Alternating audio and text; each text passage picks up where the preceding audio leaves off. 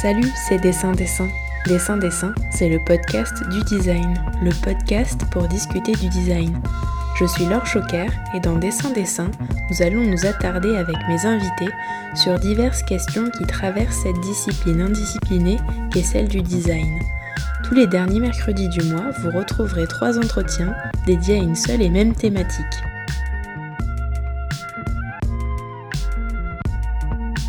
Bienvenue dans la troisième et dernière partie de cet épisode 16 consacré au lien entre design et réalité. C'est vrai que mon idée première était de vous faire entendre quelqu'un qui travaille pour les casques de réalité virtuelle. Et puis finalement, je me suis dit que j'avais envie de revenir à l'essence de ce qui me fait tout oublier, le cinéma.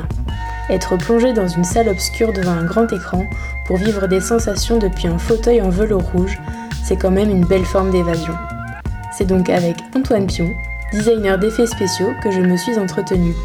Ensemble, nous avons parlé de blockbuster, de technique et de créativité, de magie, de diamants, de musique, mais surtout de curiosité.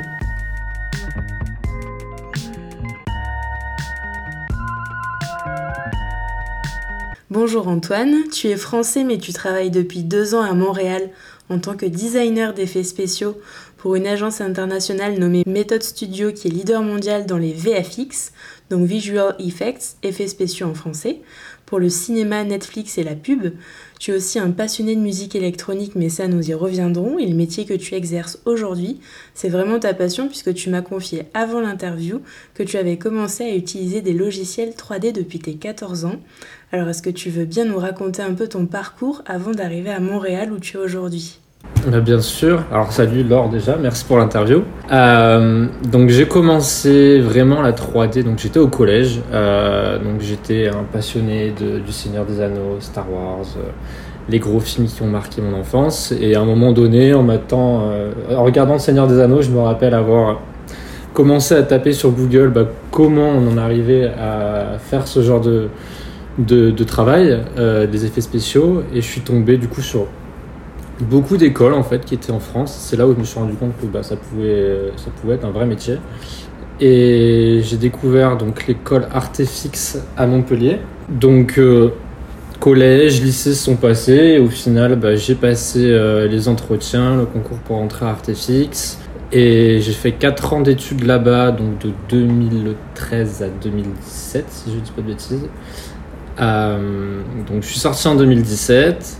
Je suis allé faire un premier contrat, donc deux, trois mois après, euh, après avoir fini mes études à Londres, dans un studio qui s'appelle, euh, Goodbye Kansas. Euh, j'ai fait un petit détour aussi pendant un mois à Stockholm, toujours à Goodbye Kansas, parce qu'ils ont un studio aussi à Stockholm.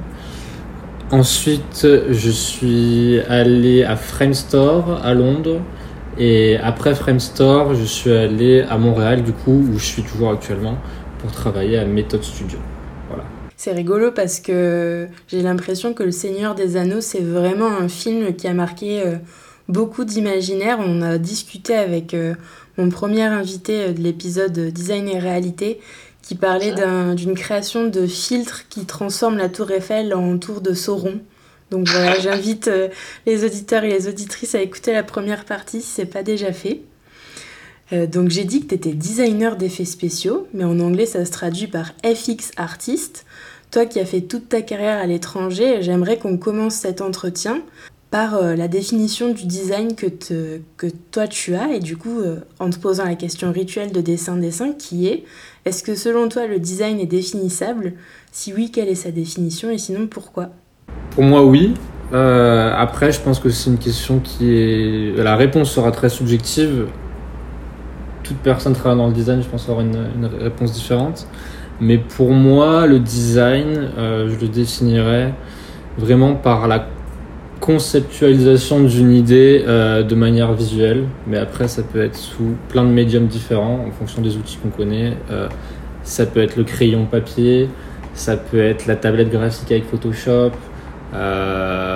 L'iPad, maintenant il y a beaucoup de gens qui utilisent les iPads aussi pour conceptualiser les idées, les mettre en, les mettre en image. Et ça peut être aussi la 3D. Euh, il y a de plus en plus aussi de, personnes qui, au lieu de passer par des dessins, etc., même si je pense que le dessin sera toujours la, base euh, de toute idée, tous les designers doivent poser et le font la plupart du temps, prendre un crayon, un papier pour mettre leurs, idées à plat.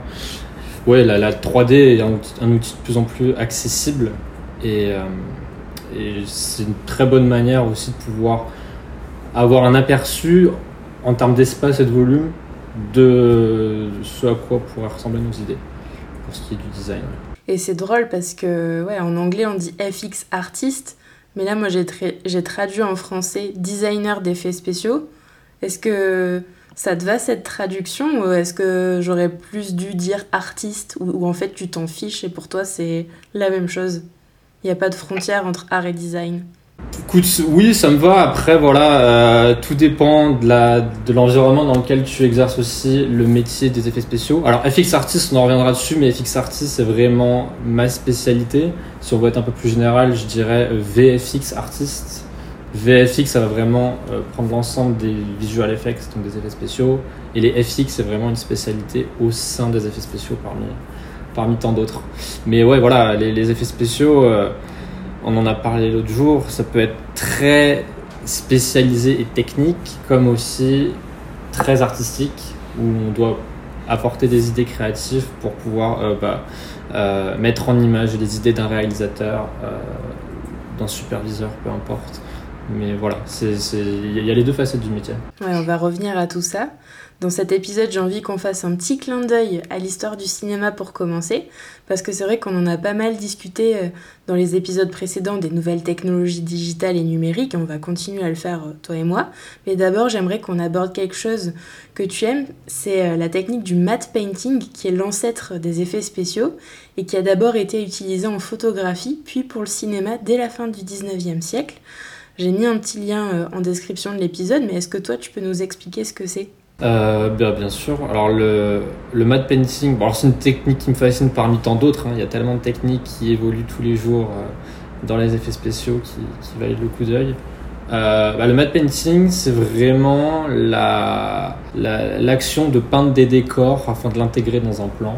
Donc euh, ça peut être pour euh, étendre un environnement, donner plus de perspective, plus d'espace, créer un décor qui n'existe pas, qui n'a pas été tourné, quelque chose d'irréel, euh, bah pour du coup appuyer le storytelling de, l'histoire. Euh, mais ça peut être aussi quelque chose de beaucoup moins fantastique et qui peut être uniquement là pour euh, appuyer un, trait, euh, un trait du scénario, par exemple. Euh, n'importe quoi, je dis n'importe quoi. Pendant qu'ils ont filmé le plan, il y a une maison qui a brûlé. Euh, ils l'avaient pas au tournage. Bah voilà, ils vont peut-être juste peindre la maison avec euh, de la fumée sur la maison pour justement voilà, essayer de raconter un peu ce qui s'est passé dans le, dans le plan. Quoi. Au début, en fait, c'est des, c'est des euh, vitres, enfin des, des, des, supports transparents qui sont les uns derrière les autres en fait. Alors ça, ouais, ça c'est vraiment le, le, les, les, les, prémices du matte painting. Donc euh, ça a été beaucoup utilisé notamment sur, sur Star Wars. Donc j'invite les gens à regarder des, des vidéos de la manière dont c'était fait parce que c'est vraiment impressionnant. Euh, donc en fait, ouais, il, peignait sur des plaques en verre euh, à, la peinture à l'huile, je crois. Euh, donc les décors du film de manière ultra réaliste pour justement que ça ne se voit pas dans, dans le plan final. Et en fait, voilà, donc cette plaque de verre, ensuite, elle est placée en fonction du plan à l'endroit où est-ce qu'on veut voir justement ce décor qui a été peint en fait. Et l'autre partie du coup euh, qui n'est pas peinte sur cette plaque en verre, bah, ça va être le plan donc le plan qui a été filmé. Et donc en fait, en, superposant les deux, bah, on arrive à avoir le plan filmé combiné avec ce qui a été peint sur une plaque en verre. Et euh, bah, c'est un peu les mêmes techniques qu'ils utilisaient d'ailleurs euh, euh, au début de Disney, en fait, sur leur, leur dessin animé 2D. Ils avaient... j'ai oublié le nom de la machine qu'ils utilisaient. Ils, ont créé, chez Disney, ils ont créé toute toute une, une, machine, un outil pour justement pouvoir euh, filmer les décors 2D qui peignaient pareil. Je crois que c'était sur des plaques de verre. Et en fait, ils superposaient les différentes plaques. Donc, tu avais la plaque la plus inférieure, c'était le, le décor. Ensuite, tu avais différents layers en fait de décors pour créer une, la parallaxe, qu'on appelle la parallaxe. Je sais pas si tout, tout, le monde est familier avec ce terme. En gros, c'est voilà les décors qui défilent euh, par rapport à la distance de la caméra. Euh, voilà. Et puis en fait, voilà, il rajoutait ces couches-là, donc avec les, les, décors, les personnages. Et ça permettait du coup bah, par exemple, dans un même décor, bah, de juste changer les personnages sans avoir à changer le décor. Et donc voilà, donc tu avais toutes ces plaques en verre qui se superposaient. Et au-dessus, tu avais la caméra du coup euh, en plongée du coup qui filmait euh, ces différentes plaques euh, peintes par les artistes de chez Disney. C'est vrai que moi je me souviens de, de vidéos où je crois qu'ils montraient les premières animations de Mickey et en fait ben oui tu parles de layer donc de couches de superposition en fait c'est exactement ça hein. même la base de l'animation en fait c'est c'est des couches de, de, de rhodoïdes, quoi, qui sont peintes et qui se superposent. Et maintenant, tout ça, c'est remplacé par des fonds verts. Exactement, et c'est là où c'est vraiment euh, intéressant dans, dans les effets spéciaux, c'est ce qui est vraiment excitant, c'est que bah, les techniques, elles évoluent tout le temps avec le progrès technologique, et le, les techniques qu'on utilisait il y a 10 ans, même il y a 5 ans, et ce qu'on utilise aujourd'hui, ce qu'on utilisera encore euh, les 5 années à venir, ça sera totalement différent ça sera totalement différent avec la puissance des machines, des ordinateurs, tout ça. Euh, c'est infini et c'est très excitant de savoir où, est où, on sera dans les, dans, les, euh, dans les années à venir. Quoi. Je pense que le métier va beaucoup, beaucoup changer aussi. Euh, je pense pas que voilà, il y, a le débat, est-ce qu'au final on va être remplacé par les machines, etc. Je pense que euh, dans le métier, bon voilà, je suis pas visionnaire, je, je peux pas me lancer non plus dans les 30 ans à venir, mais je pense qu'il y aura toujours besoin d'une main-d'œuvre euh, humaine, une vision artistique pour pouvoir appliquer bah, des notes très précises d'un réalisateur. D'ailleurs, je viens de retrouver le nom de la caméra dont je parlais de Walt Disney, là, donc c'était la caméra multiplane. Et donc, euh, il y a une vidéo, la première vidéo que je trouve là, c'est euh, Walt Disney qui explique le fonctionnement de la caméra. On ira voir ça. Et c'est vrai qu'on parle de, ouais, de, choses assez vertigineuses. En 2019, il y a le dernier volet euh, Marvel Avengers Endgame qui a été le plus grand succès du box-office français. Il a généré 2,71 euh, milliards de dollars de recettes et du coup il se place juste derrière Avatar en termes de record. C'est ce qu'on appelle une super production et qui dit super production dit super moyen. Avant l'interview, tu m'as confié que pas moins de 12 studios d'effets spéciaux avaient été mobilisés euh, sur le film, dont Méthode Studio pour euh, qui tu travailles. En tout, il y avait eu entre 15 et 20 000 personnes mobilisées pour ce film. Donc tout ce petit monde, ben, c'est les personnes dont on lit les noms dans les génériques, et toi tu en fais partie. Mais c'est vrai qu'on peut avoir du mal à s'imaginer toutes les étapes de création d'animation 3D et d'effets spéciaux. Comme tu le sais, dans Dessin Dessin, j'aime bien que mes interlocuteurs et mes interlocutrices m'expliquent un peu les coulisses de leur métier et les processus de création. Du coup, est-ce que tu veux bien nous raconter euh, quels sont les différents corps de métier? Qui constituent la production des CG et des FX, s'il te plaît euh, Alors oui, il y, a, énormément, énormément de, petites mains euh, pour les effets spéciaux, mais même pour la fabrication d'un film, surtout un film à gros budget comme celui-là. Donc je pense que en fait Marvel Avenger Endgame, c'est vraiment le l'exemple à prendre si on veut aller dans les extrêmes de tous les chiffres possibles pour un film.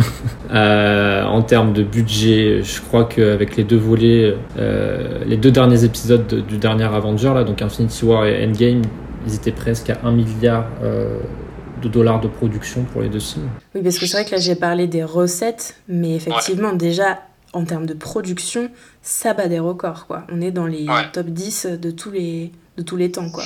Yes, yes. Donc, euh, ouais, il y a 12 studios d'effets spéciaux qui ont travaillé dessus pour exactement 2700 euh, plans donc, euh, dédiés aux effets spéciaux. Donc, il y a encore plus de plans que ça dans le film, mais 2700 étaient consacrés aux effets spéciaux et je pense que même ça, c'est un record.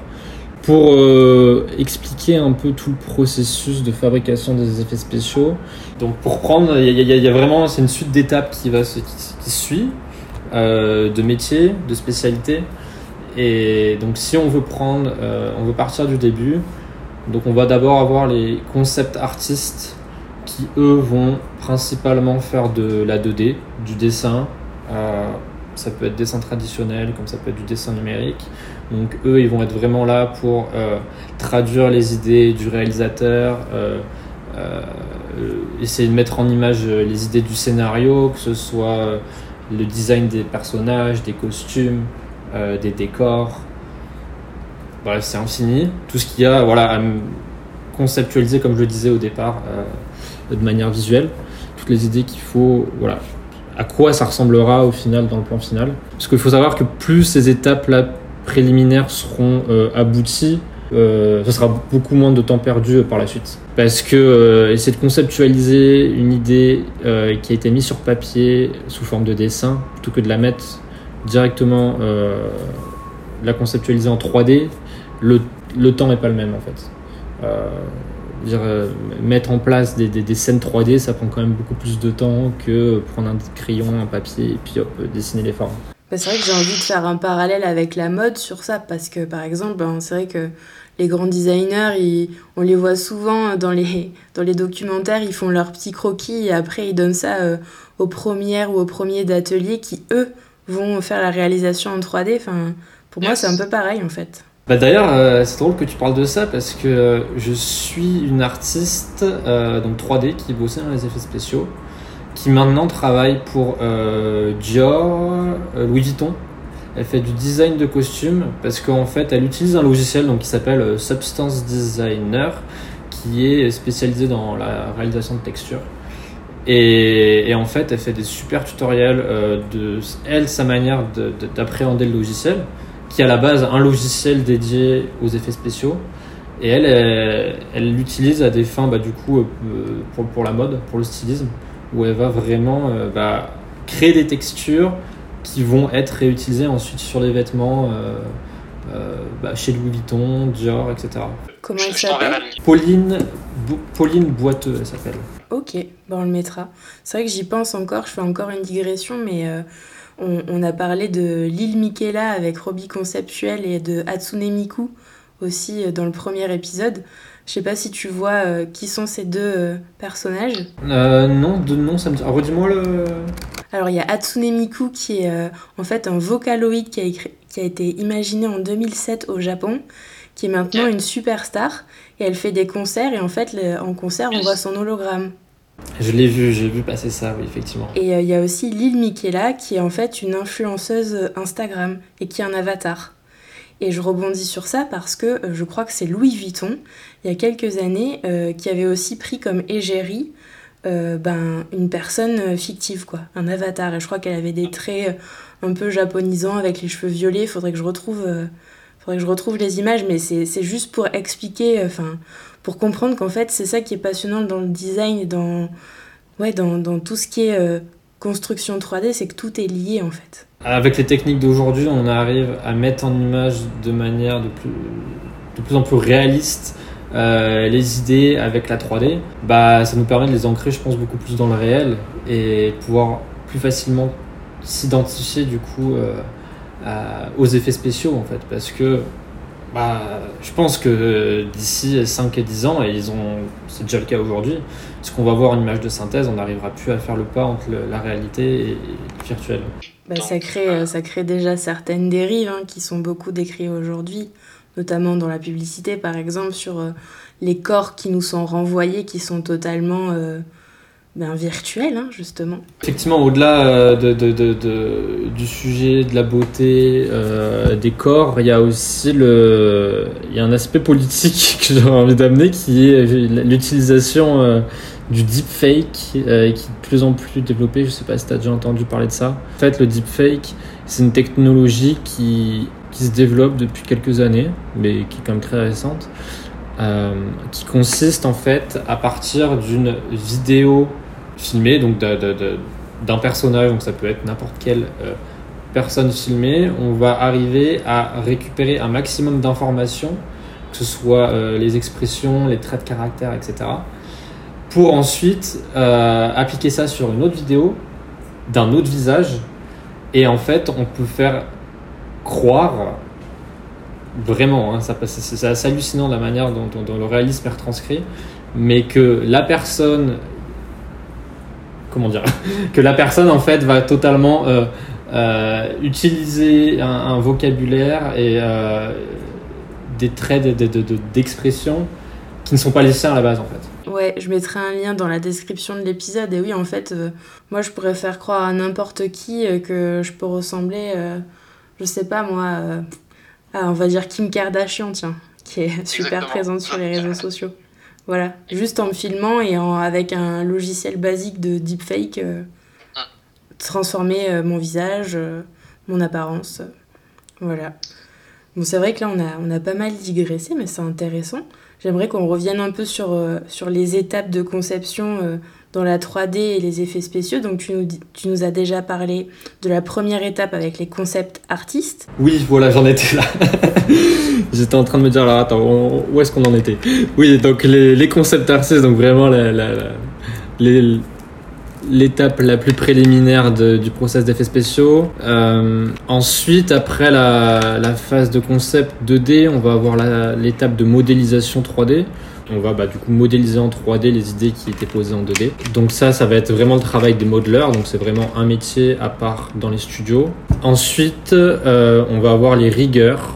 Donc les rigueurs, euh, le meilleur exemple que je pourrais donner pour ça, ce serait euh, comme un marionnettiste. donc les rigueurs vont vraiment créer le squelette, tous les contrôleurs en fait pour les animateurs 3D. Donc en fait, les rigueurs, leur but, ça va être de permettent à la modélisation 3D par exemple d'un personnage de pouvoir lui donner les expressions qu'on veut, euh, lui faire bouger le bras de telle manière, que les muscles aussi bougent de, de, sorte à ce que ce soit réaliste quand on bouge la jambe, le pied, le bras, peu importe. Et donc une fois que le, rig est fait, donc ça va être les animateurs qui vont euh, travailler à partir de ce rig-là. Donc c'est eux qui vont pouvoir justement donner vie donc dans un temps euh, donné, par exemple d'un plan. Et du coup, bah voilà, utiliser ces contrôleurs-là pour, euh, pour donner, donner vie aux modélisations 3D. Donc là, en fait, à partir de là, le travail va un peu se, se splitter en plusieurs étapes. Où on va avoir donc le rigueur, les animateurs, et euh, une fois qu'on a ça, bah, on a aussi les look dev euh, artistes. Donc c'est eux qui vont s'occuper de toute la partie texture et matériaux. Donc ils vont établir les propriétés en fait en quelque sorte physiques des matériaux. Est-ce que bah voilà euh, est-ce que si ce personnage il a une armure euh, et que c'est du métal est-ce que ça va être du bronze est-ce que ça va être de l'or est-ce que ça va être euh, de l'acier est-ce que ça va être vieux est-ce que ça va être neuf? Voilà ils vont donner le look vraiment visuel aux matériaux et donc moi pour rebondir du coup avec ce que je fais, moi ma spécialité c'est FX artiste. Et donc les FX, les FX on peut prendre ça comme une branche un peu de l'animation. Euh, et même d'autres départements euh, parce qu'on est amené à utiliser beaucoup de techniques pour, euh, pour créer nos FX. Donc la FX, ça va être vraiment la partie dédiée à la création d'effets dynamiques. C'est-à-dire qu'on n'est pas dépendant des rigueurs pour animer ce qu'on fait, mais les effets dynamiques, ça va être tout ce qui est des fluides, des particules, des effets magiques. Qu'est-ce qu'il y a d'autre? Des explosions, de la fumée, les, ouais, voilà, les effets de volume, comme on appelle ça, les volumétriques. Donc ça, va être des, ça peut être de la fumée, de la brume, ça peut être euh, des explosions, il y en a beaucoup. Et, euh, et donc ça, voilà, ça c'est vraiment la spécialité euh, que j'exerce. Et il y a aussi, on peut inclure dans la FX tous les effets un peu plus abstraits comme motion design, qui sont une partie des, des FX. Mm, mm. Mais c'est vrai que si vous voulez en savoir plus sur le motion design, on en parle un petit peu dans dans la deuxième partie euh, de, de l'épisode avec euh, l'agence Cutback qui fait des expositions immersives et euh, tout ce qui est habillage immersif pour des concerts et, et des lives à la télévision. Voilà, bah, je pense qu'on reviendra, on va refaire le lien avec le sujet après dans, dans l'interview. Donc voilà, j'en étais au FX, donc voilà, ça c'est ma partie. Et une fois que les FX sont faits, donc, et que la 3D, l'animation, tout ça a été validé, on envoie ça au lighting et donc ça aide vraiment euh, bah, les lighters qui vont récupérer tous les modèles 3D, donc avec euh, leur shader, on appelle ça, donc le shader c'est euh, les matériaux faits par les dev artistes. Et ils vont récupérer les FX, ils vont mettre tout ça dans une scène 3D et ils vont placer des éclairages, clairement mettre, placer la lumière dans, le, dans la scène 3D. Donc généralement dans les effets spéciaux, donc il faut récupérer le, ce qu'on appelle le lighting, la lumière euh, qui a été prise sur le tournage. Donc il y, a plein de techniques pour ça. Euh, je renverrai à la technique du coup bah, des, des, HDRI, des. Euh, C'est quoi HDRI Alors HDRI, ça veut dire High Dynamic Range Image, si je dis pas de bêtises. et donc High Dynamic Range Image, en gros, c'est une image généralement qui est récupérée sur le tournage. Donc on récupère ça avec une caméra. Donc généralement une caméra avec un objectif très fisheye et on va prendre des photos donc à 360 degrés pour créer en fait une image euh, sphérique qui va récupérer tout l'environnement. Et en fait, ça va être une image, euh, pour parler un peu technique, avec une grande plage dynamique. Donc une plage dynamique dans une image, ça va être euh, la différence entre le point le plus sombre et le point le plus lumineux. Donc ça veut dire que le point le plus sombre, bah, généralement, il est à zéro il est noir. Euh, et dans une image comme on le voit tous les jours, ou une image Facebook euh, sur Google Images, bah voilà, on a une image qui est, euh, comme on va dire, elle est, entre 0 et 1, elle va pas plus loin que ça en fait. Par contre, dans une image HDRI, bah, on va avoir le point le plus sombre qui est à 0, mais le point lumineux, donc pour une scène en plein jour, ce sera le soleil. Et là, on aura des valeurs qui peuvent aller jusqu'à 300, 400, etc. Et c'est avec ça, ça que s'amusent les lighters, du coup. Exactement. Pour recréer une scène photoréaliste, euh, c'est ce qu'ils utilisent. Et, euh, et, donc, ouais, voilà, le fait d'avoir une grande plage dynamique comme ça, ça va permettre d'avoir un, un, lighting euh, qui est beaucoup plus réaliste, plus riche, euh, qui, qui colle beaucoup plus à la réalité. Voilà.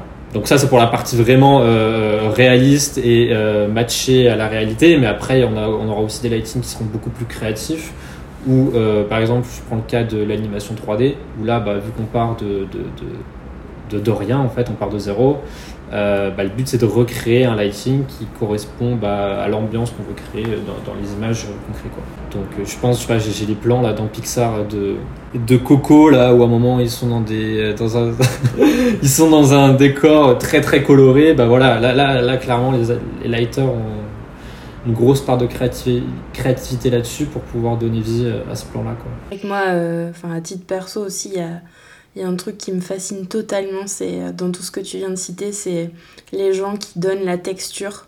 Tu parlais de Pixar, mais je pense qu'un de mes plus beaux souvenirs visuels euh, de texture, c'est euh, le personnage de Sully dans Monstre et compagnie.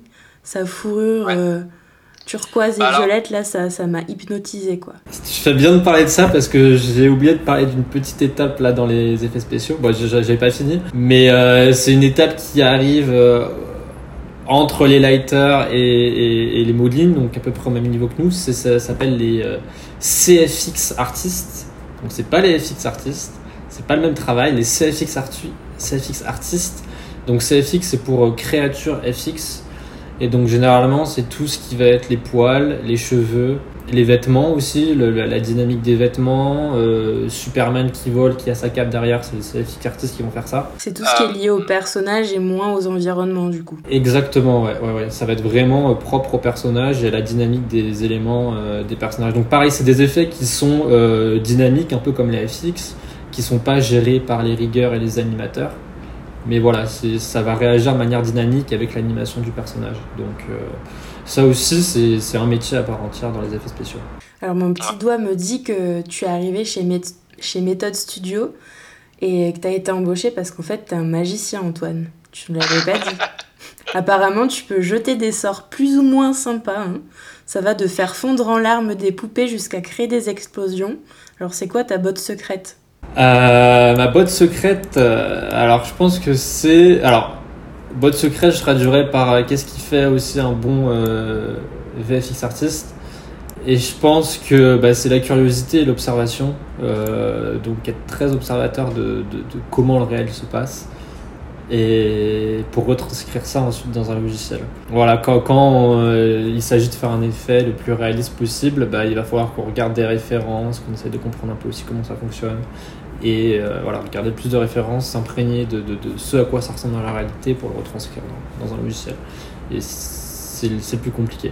C'est pour moi ce qui est vraiment lié au design au final, parce que ben, tous les designers, quels que soient nos domaines, c'est vraiment ce qu'on regarde en fait, c'est c'est l'observation quoi qui fait euh, qui fait notre métier quoi comment quelqu'un euh, je sais pas va s'asseoir euh, sur un banc dans la rue Enfin, comment, je sais pas, un escargot va se déplacer, des choses comme ça, quoi. Donc, je trouve que c'est très important que, que tu le soulignes.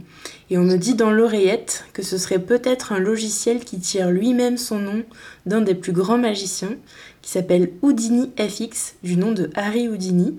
C'est un logiciel que toi, tu utilises aussi? Donc bah, c'est drôle que tu dis ça parce que c'est le, principal logiciel qu'on utilise pour faire des FX.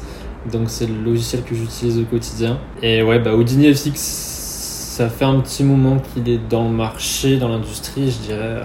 Ouais, pas loin de 10 ans maintenant. Il a mis du temps vraiment à s'imposer et maintenant c'est devenu vraiment un standard et il a un très bel avenir devant lui parce que il est, vraiment pionnier dans la manière de, faire des effets spéciaux. C'est une toute autre euh, manière de faire que d'autres logiciels comme Maya, Cinema 4D. Euh, et en plus de ça, il est spécialisé dans les FX, donc pour faire des effets dynamiques. Il est très compliqué à aborder.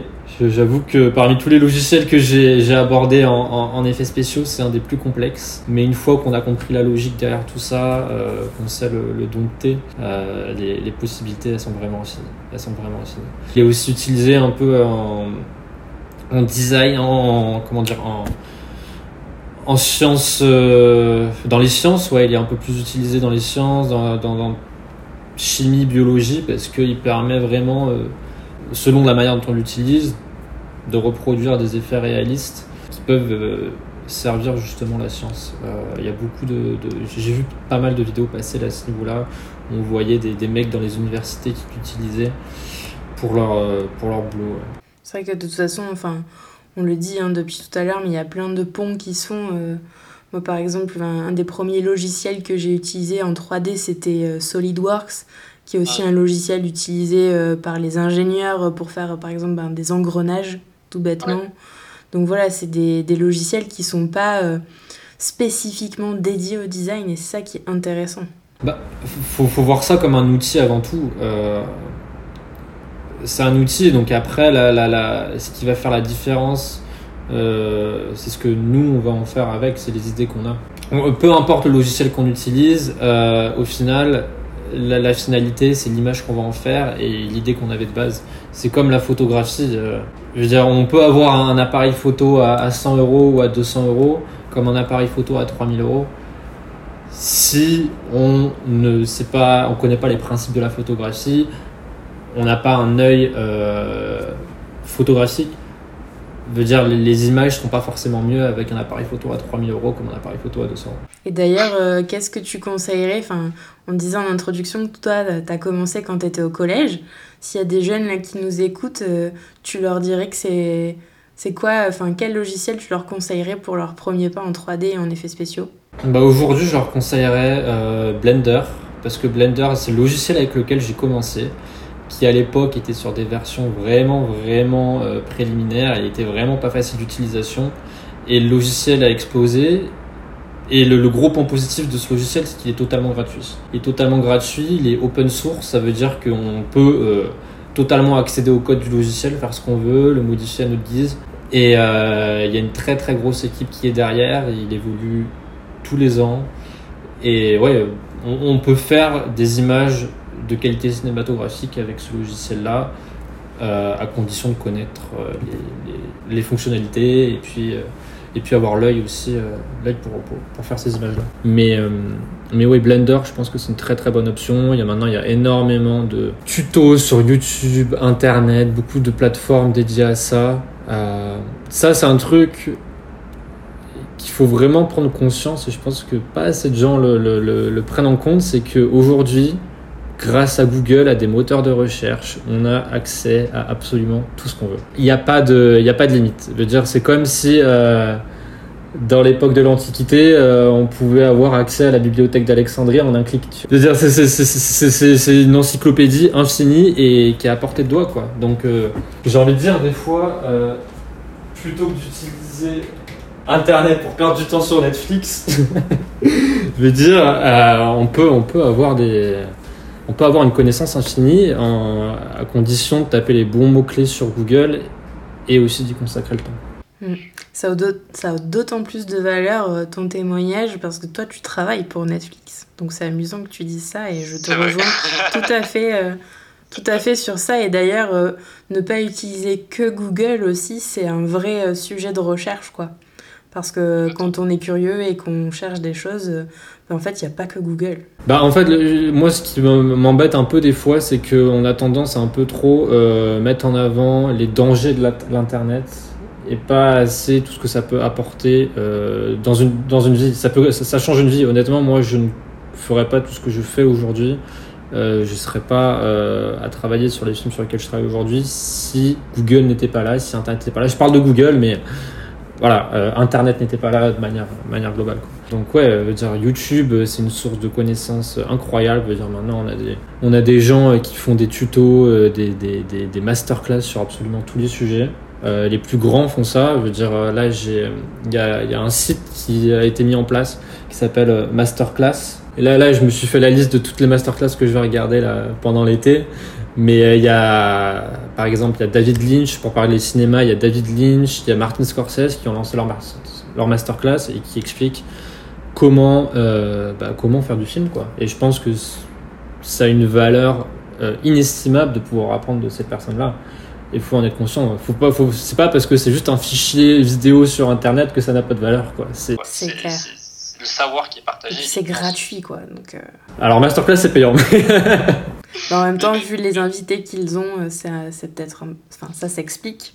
Mais oui, ça vaut, ça vaut le coup, clairement, ça vaut le coup. Non, non, bah, ça rejoint cette question de curiosité dont on parlait. Hein. C'est quelque chose de fondamental quoi, dans, dans les métiers de la création, hein, je crois. Alors, on le disait euh, en, en, début d'interview, toi, ton truc, c'est la simulation des fluides, des particules.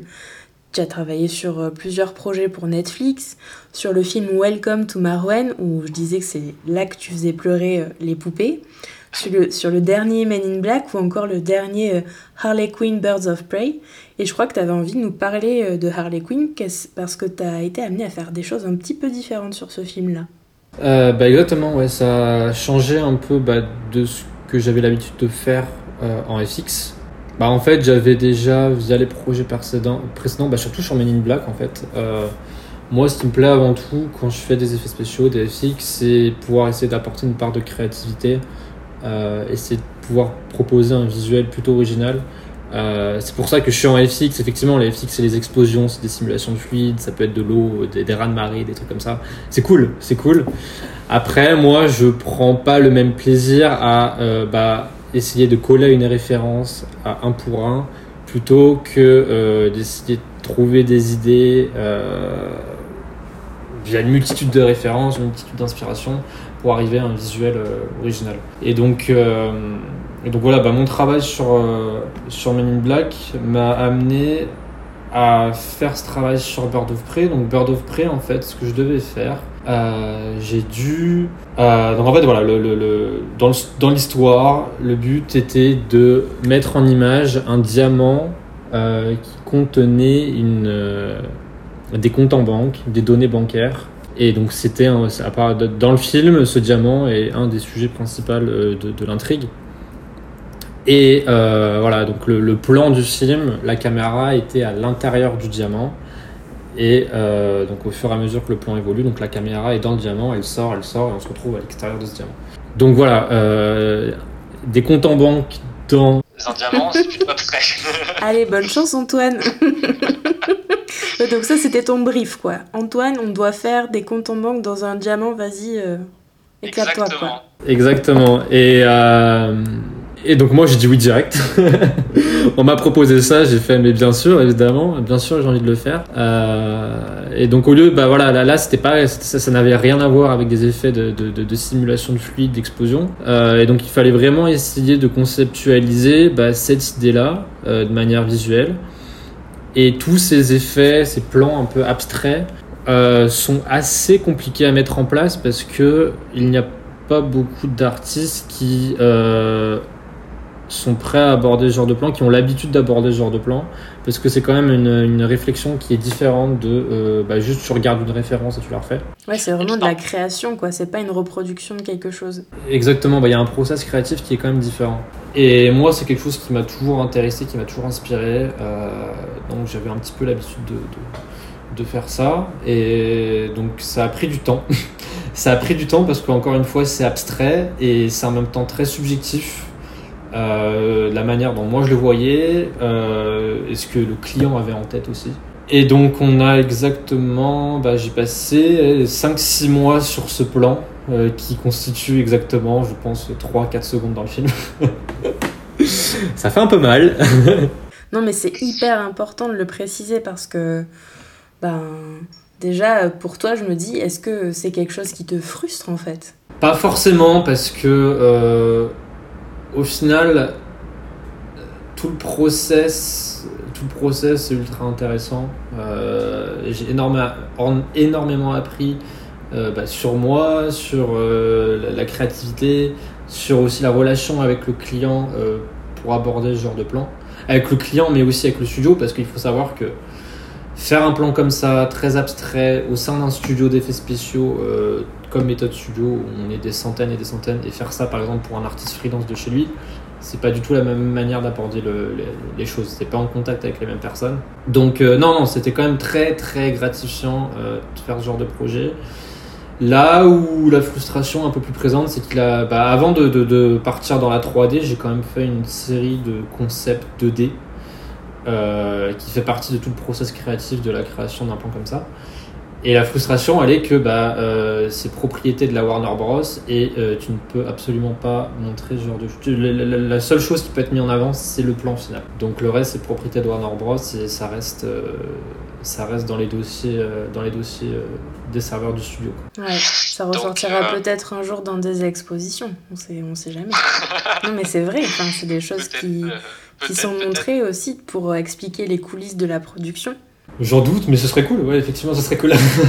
Puis bon, après, euh, c'est quand même aussi super gratifiant de, de voir que ben, ta création, ton imaginaire à toi, est en fait quelque chose, enfin, c'est 2-3 secondes euh, qui sont euh, hyper fertiles pour nos imaginaires, quoi.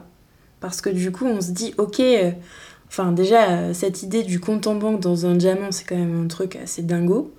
C'est toi, en fait, c'est- ta vision, et ça nous amène à ah ouais, c'est clé pour, euh, pour la fiction en fait, pour la, la scénarisation, pour raconter une histoire.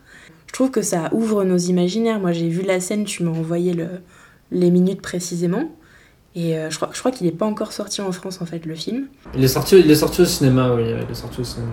Il est sorti au cinéma en France déjà? Ouais, ouais, ça fait un petit Je crois qu'il est euh, sorti juste avant le confinement en fait. C'est pour ça que j'étais pas certaine euh, qu'il Je est... crois qu'il est sorti en février. un truc comme Ouais, ça. voilà. Donc, ben, si vous l'avez vu, euh, ben, re-regardez-le. Et c'est vers, euh, c'est à 19 minutes 48, c'est ça? C'est ça, je crois. Donc voilà, vous verrez ce fameux diamant qui a un compte en banque euh, à l'intérieur. quoi. Alors en ce moment, tu es en train de terminer un projet sur lequel tu es depuis 9 mois. On continue à parler de, de temps de travail, qui est le film Top Gun Maverick. C'est un projet qui a débuté au sein de Méthode Studio il y a deux ans. Et Est-ce que ça veut dire que toi, pendant 9 mois complets, tu te concentres sur un projet ou est-ce que tu en as d'autres en même temps à, à traiter? Euh, au sein du studio, non, c'était euh, le seul projet que j'avais en cours. Comme Harley Quinn d'ailleurs, tu nous as dit que ça t'étais 6 mois dessus. C'est 6 mois complets sur un projet. Alors, euh, ça a été un peu plus rock'n'roll avec Harley Quinn parce que, euh, bah, en fait, on te donne ton travail sur un projet en fonction des besoins aussi du studio, des priorités. Et il se trouvait qu'il y avait aussi un autre film euh, bah, qui était un peu dans le rush à cette période-là. Donc j'avais dû mettre mon taf sur pause euh, sur Bird of Prey pour passer sur. Donc c'était Blo- Bloodshot, le film euh, en question. Bloodshot, du coup, c'est le dernier film avec euh, Vin Diesel qui était sorti. euh, qui était sorti. Je crois que d'ailleurs, il est, sorti juste pendant le confinement, donc les salles de cinéma étaient totalement euh, fermées à ce moment-là. Et je crois qu'il est sorti directement sur les plateformes de streaming. Et donc, ouais, non, bah. Normalement, oui, voilà, quand, quand, quand on est sur un, un projet, on concentre 100% de notre énergie dessus, sauf cas exceptionnel. Parce que bah voilà, euh, ça demande quand même, euh, pour faire un projet de qualité, un, un travail de qualité, il faut quand même être, euh, avoir son cerveau focus, focus sur le projet euh, à 100%. Quoi. Ouais, non, je me, je me demandais parce que des fois, euh, c'est vrai qu'on. C'est c'est aussi pas mal de pouvoir prendre du recul sur le projet sur lequel on est en train de travailler et de switcher sur un autre, quoi. Ouais. Donc c'est pour ça que je voulais, je voulais savoir un peu comment ça se passait, mais bon, j'imagine que ça dépend des, des studios dans, lequel, dans lesquels tu travailles, je sais pas.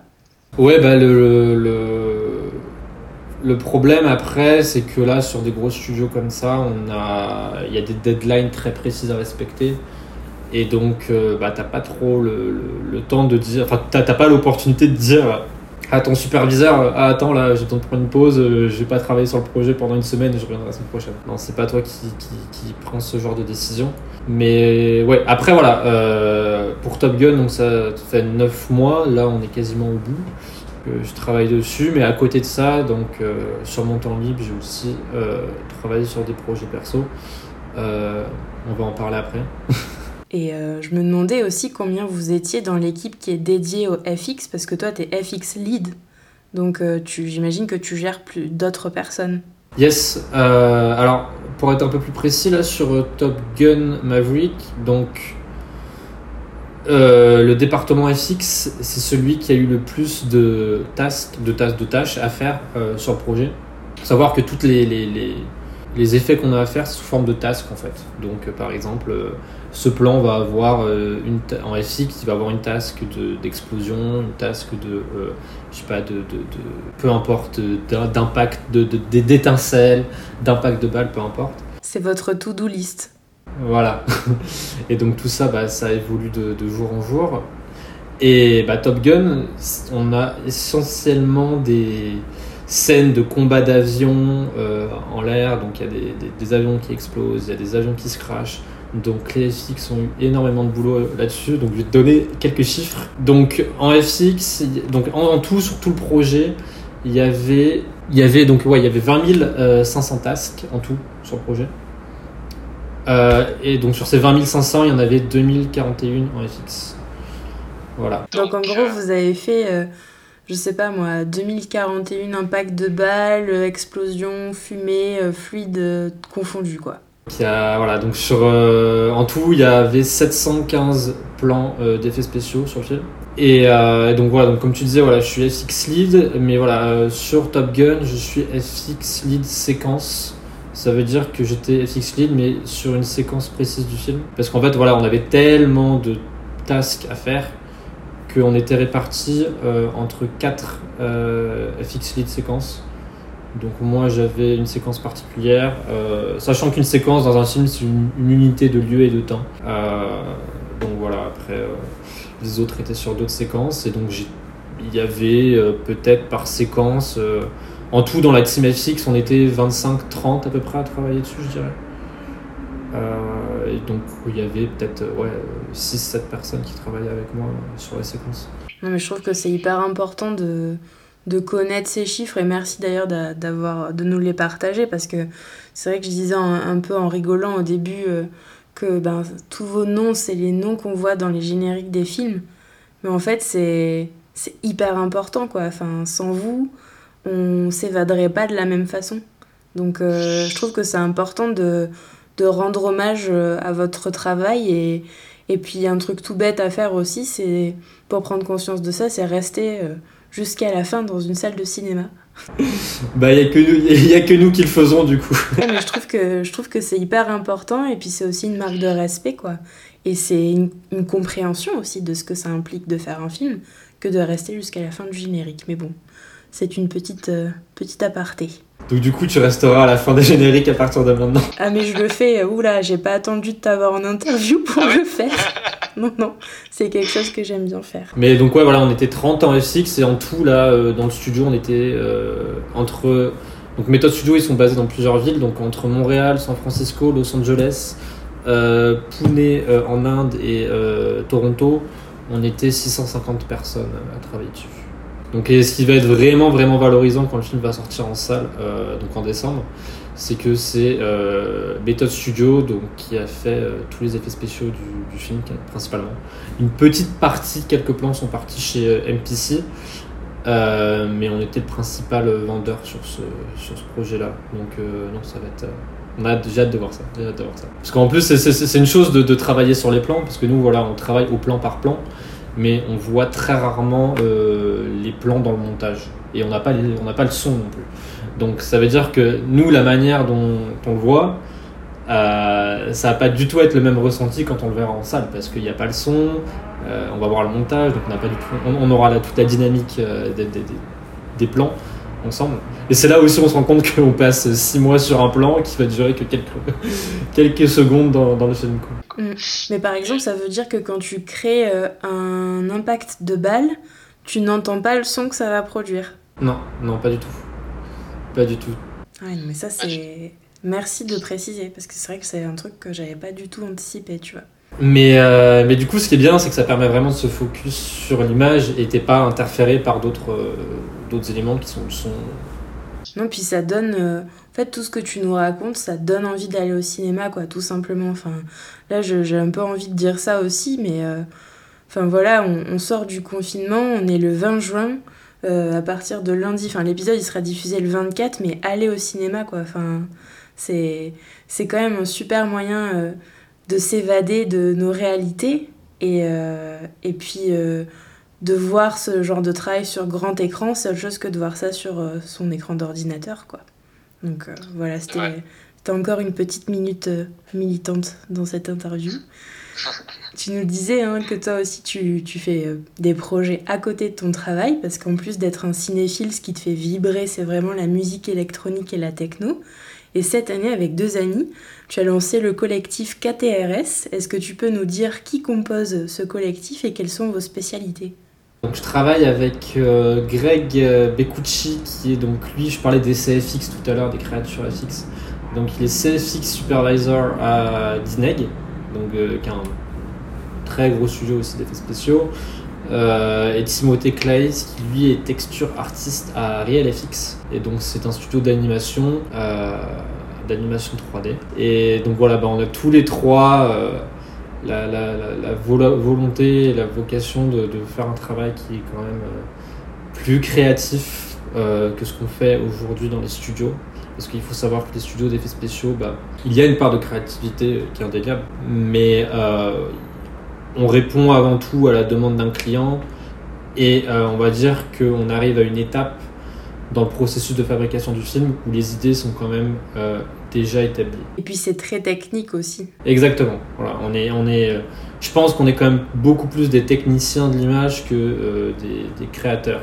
Donc euh, voilà, on a, on a cette volonté de faire des, des projets perso avec les outils qu'on connaît, qu'on utilise au quotidien, parce que bah, je pense que les logiciels d'infographie 3D permettent de faire absolument tout ce qui est imaginable euh, avec euh, voilà il y, a juste c'est juste pas sans limite en fait. Je pense qu'il y a vraiment pas de limite pour pour pour, pour faire ce qu'on veut avec les, outils d'infographie 3D donc euh, voilà on a envie de se faire plaisir d'inspirer. Et puis voilà on aimerait à terme donc pouvoir se lancer dans des projets euh, live, donc euh, faire du, des visuels pour des concerts, des festivals, euh, faire du clip aussi, des expériences immersives, à partir justement des outils qu'on utilise. Donc voilà, on, on, va se lancer dans une nouvelle aventure là, donc on a hâte de, de voir ce qu'on va pouvoir faire dans les prochains mois. Ouais, bah c'est vrai que je t'invite toi du coup particulièrement à écouter l'épisode avec euh, Cutback Live, hein, parce que c'est vraiment ce qu'ils font, quoi. C'est créer du, du lien, enfin créer de l'émotion entre euh, ce qu'on voit et ce qu'on entend. Donc euh, je pense que ça va te plaire aussi. Et l'une de vos dernières créations avec ce collectif, c'est un clip que vous avez fait pour Elixir Records, où on aperçoit entre autres des statues à l'allure hellénistique ou des colonnes antiques. Comment vous êtes arrivé à introduire cette imagerie de la statuaire grecque dans un clip pour de la musique techno? Est-ce que vous avez eu carte blanche? Alors on a eu totalement carte blanche sur ce projet, ce qui était vraiment bien. Et euh, comment on en est arrivé là? Parce que moi, quand j'entends, enfin, tu vois, on parlait d'impact de balles tout à l'heure, je pense que, ben, moi j'ai la chance que dans mon quotidien et dans ma réalité à moi très personnellement, ben, j'entends jamais des impacts de balles. Donc bon, mais je peux en voir au cinéma, je, je, je, comprends, tu vois, ce que ça peut être. Mais alors par contre, quand j'ai écouté ce morceau, si je l'avais écouté sans votre clip, jamais il me serait venu à l'idée que le clip, ça allait être euh, des statues grecques, quoi. Jamais. Donc euh, je, me, enfin, je, je suis curieuse de savoir ce qui vous a amené à ça. Nous, euh, à la base, on avait que le, la musique euh, qui nous avait été envoyée.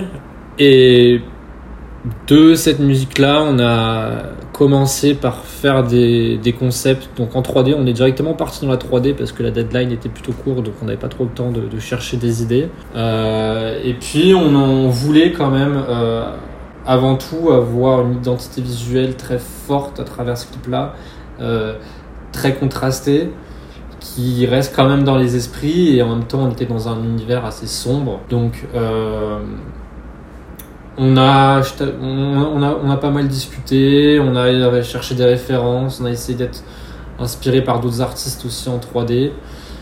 Et je ne saurais pas vraiment te répondre pourquoi on en est arrivé à cette esthétique-là, mais c'est une esthétique qui nous a parlé. On a envoyé ça à Hérode, du coup. Donc Hérode, c'est le producteur euh, de musique techno là, qui faisait cette musique-là, qui s'appelle Mirror Lake. Euh, donc on a envoyé ça à Hérode et il a directement accroché. Donc une fois que bah voilà, le, le- le client en quelque sorte approuve euh, ton boulot, bah, le but c'est de satisfaire quand même la demande d'un client au final. Donc il était, il était satisfait par ce visuel-là. On s'est dit bah go, on fonce là-dedans. Ben, j'ai mis le lien, hein, dans, toujours pareil, dans les notes de l'épisode pour ceux et celles qui veulent aller jeter un œil. Avant qu'on se quitte, tu voulais nous parler d'un autre podcast sur l'industrie créative audiovisuelle plus particulièrement, que, que tu apprécies, non? Exactement, ouais, il y a donc The Collective Podcast qui est une série de podcasts euh, mis en place par euh, Ashtorp. Donc Ashtorp, c'est un directeur artistique, creative director, euh, illustrateur. Il fait, il, il fait énormément de choses. Euh, donc il travaille surtout pour l'industrie euh, du cinéma. Et donc on va dire que ce Ashtorp est quand même euh, un peu mon mon objectif en tant que euh, bah, en tant qu'artiste en tant que, que il fait des visuels qui sont vraiment vraiment euh, pour moi qui frôlent la perfection. Euh, il a une très très grande connaissance aussi bien en photographie qu'en peinture en dessin. Il est vraiment très généraliste. Et donc cette série de podcasts voilà elle est elle interroge des, des réalisateurs des photographes des concept artistes et les questions sont toujours très pertinentes, euh, très inspirantes. Ils abordent des sujets qui sont vraiment euh, inspirants d'un point de vue euh, créativité parce que il a une manière d'appréhender le process créatif qui vaut le coup, qui vaut, vraiment le fait d'être écouté parce que parce que bah voilà, ce mec-là est quand même arrivé à travailler sur des projets de très grande envergure et il le fait pas justement. Il, il est arrivé à un stade où on vient le contacter parce qu'il a une vision artistique, parce qu'il a une identité visuelle. Et au final, c'est un peu ce que je recherche, c'est ce qu'on recherche avec KTRS, c'est de pouvoir développer une identité visuelle euh, assez forte et euh, qui se différencie un peu bah, de tout, euh, tout ce qu'on voit aujourd'hui via Instagram, etc. Parce qu'il y a énormément de gens maintenant qui utilisent la 3D, qui font des images. Mais voilà, euh, si on arrive à se différencier par une identité visuelle et qu'on vienne nous contacter pour euh, qu'on puisse apporter notre touche artistique sur des projets, bah ce sera, ce sera un grand succès déjà. C'est un peu un objectif qu'on a, qu'on a tous euh, et tout envie d'atteindre, je crois. Alors, c'est un podcast qui est en anglais, hein, on n'a pas précisé, mais il y a énormément d'épisodes. Ouais. J'en ai écouté un avant qu'on qu'on se parle, et c'est vrai que c'était c'était très intéressant, j'ai appris plein de choses. T'as écouté lequel? Euh, J'ai écouté celui avec Thomas Dubois, que je ne connaissais pas du tout. Voilà, donc euh, Ça doit être un français, lui. ouais, c'était un français avec un bon accent français en anglais, donc pas trop dur à comprendre. Je vois. Et, euh.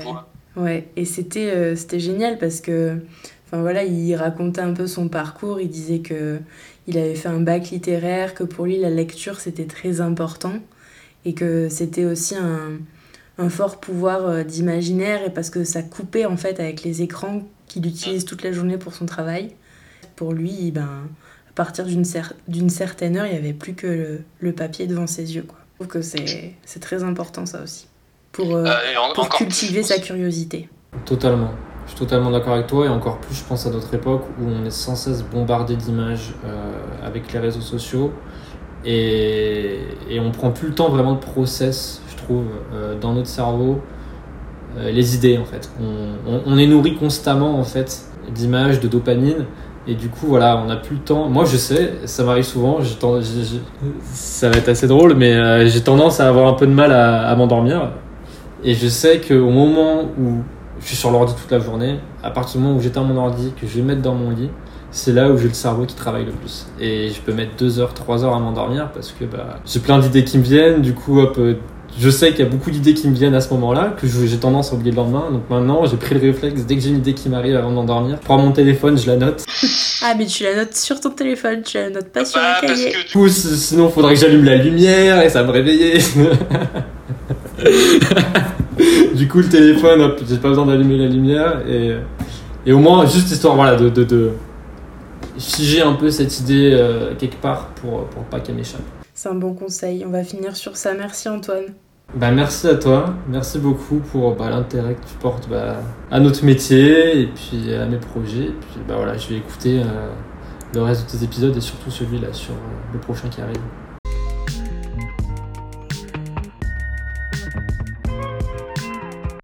J'espère que cette discussion avec Antoine vous aura donné envie de foncer dans les salles de cinéma, mais plus généralement dans tous les lieux de culture et d'évasion qui sont à notre disposition. N'hésitez pas à ouvrir le débat en glissant des commentaires et des étoiles sur SoundCloud, Spotify, Deezer et Apple Podcast. Vous pouvez toujours suivre Dessin Dessin sur Instagram et aussi vous abonner à la newsletter en m'envoyant un mot à bonjour@dessindessin.com. N'oubliez pas non plus que toutes les références abordées dans l'épisode se trouvent dans la description de celui-ci. Retrouvons-nous dans un mois si vous le voulez bien pour une prochaine thématique.